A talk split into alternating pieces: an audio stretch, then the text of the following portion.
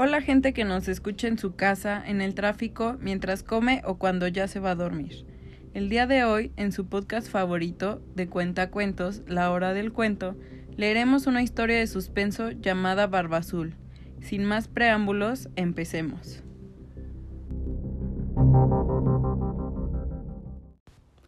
Érase una vez un hombre que tenía hermosas casas en la ciudad y en el campo, vajilla de oro y de plata, muebles tapizados de brocado y carrozas completamente doradas.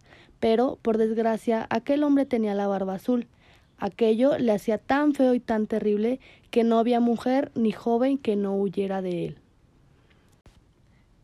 Una distinguida dama, vecina suya, tenía dos hijas sumamente hermosas, él le pidió una en matrimonio y dejó a su elección que le diera la que quisiera.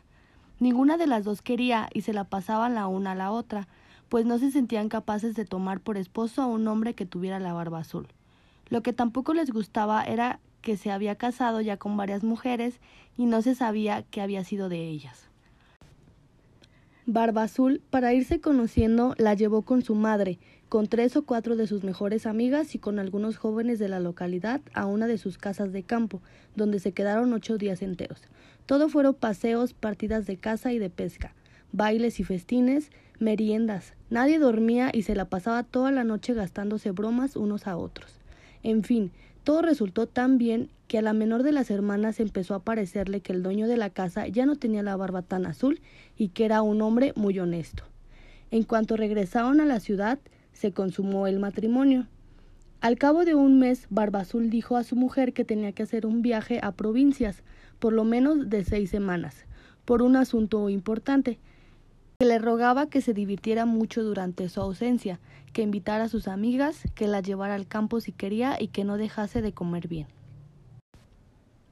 Estas son las llaves de los dos grandes guardamuebles.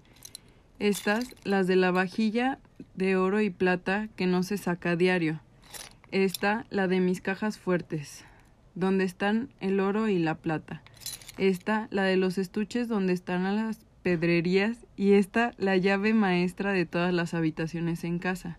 En cuanto a esta llavecita, es la del gabinete del fondo de la gran galería del piso de abajo. Abre todo.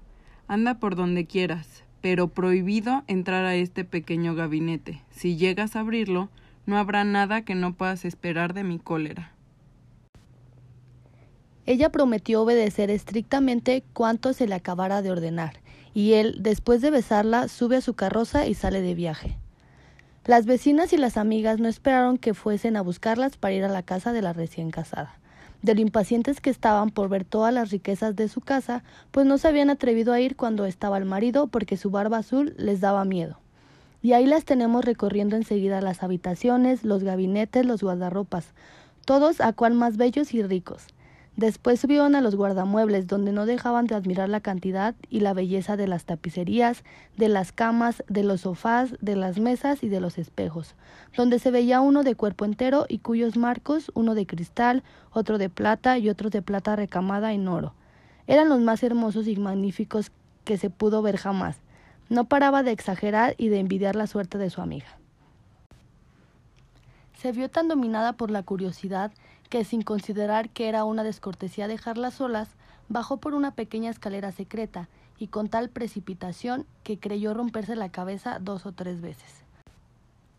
Al llegar a la puerta del gabinete se detuvo un rato pensando en la prohibición que su marido le había hecho y considerando que podría sucederle alguna desgracia por ser desobediente.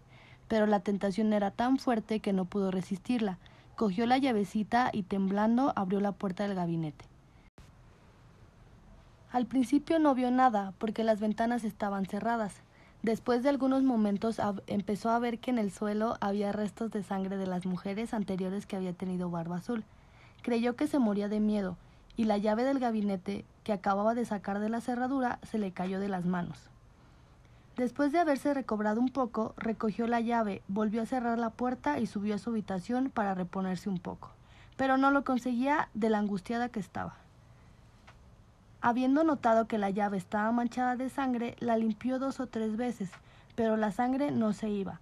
Por más que la lavaba e incluso la flotaba con arena y estropajo, siempre quedaba sangre, pues la llave estaba encantada y no había manera de limpiarla del todo.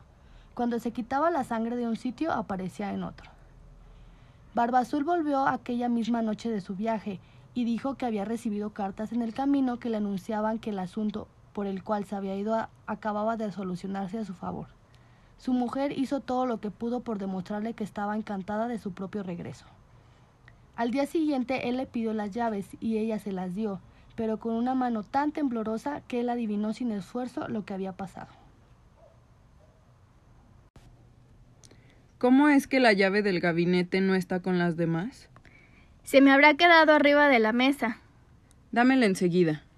Después de aplazarlo varias veces, no tuvo más remedio que traer la llave. Barba Azul dijo a su mujer.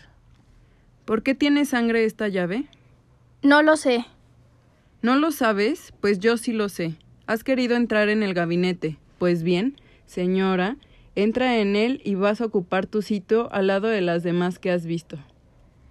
Ella se arrojó a los pies de su marido, llorando y pidiéndole perdón con todas las muestras de un verdadero arrepentimiento por no haber sido obediente.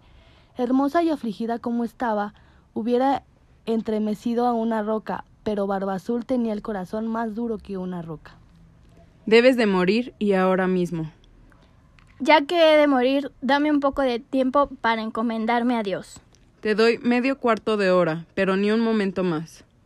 Cuando se quedó sola, llamó a su hermana y le dijo Ana, hermana mía, por favor, sube a lo más alto de la torre para ver si vienen mis hermanos. Me prometieron que vendrían a verme hoy, y si los ves, hazles señas para que se den prisa. Su hermana Ana subió a lo alto de la torre y la pobre afligida le gritaba.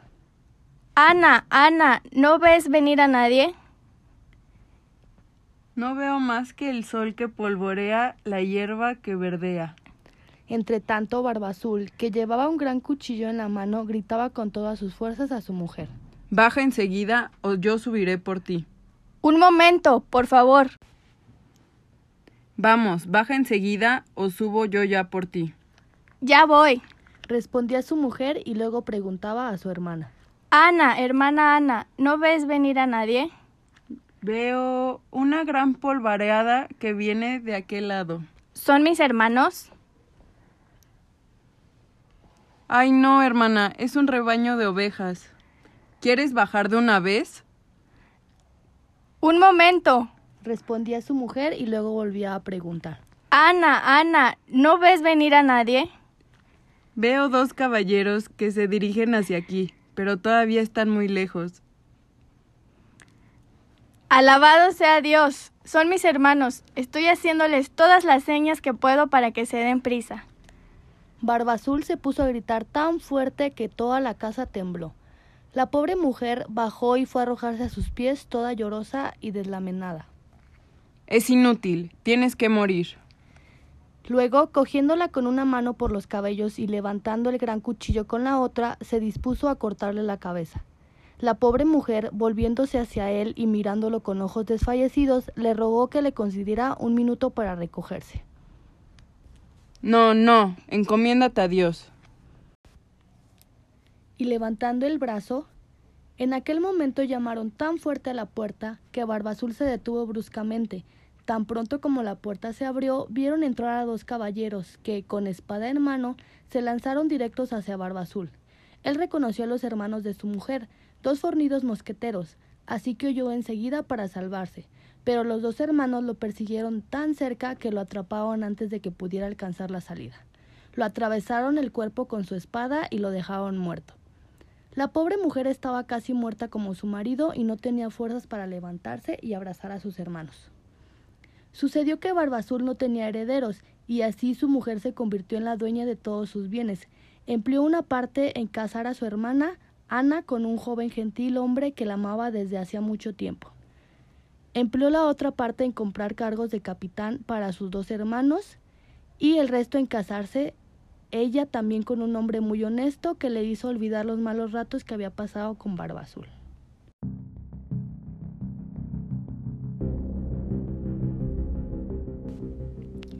Queremos saber qué opinan de esta historia.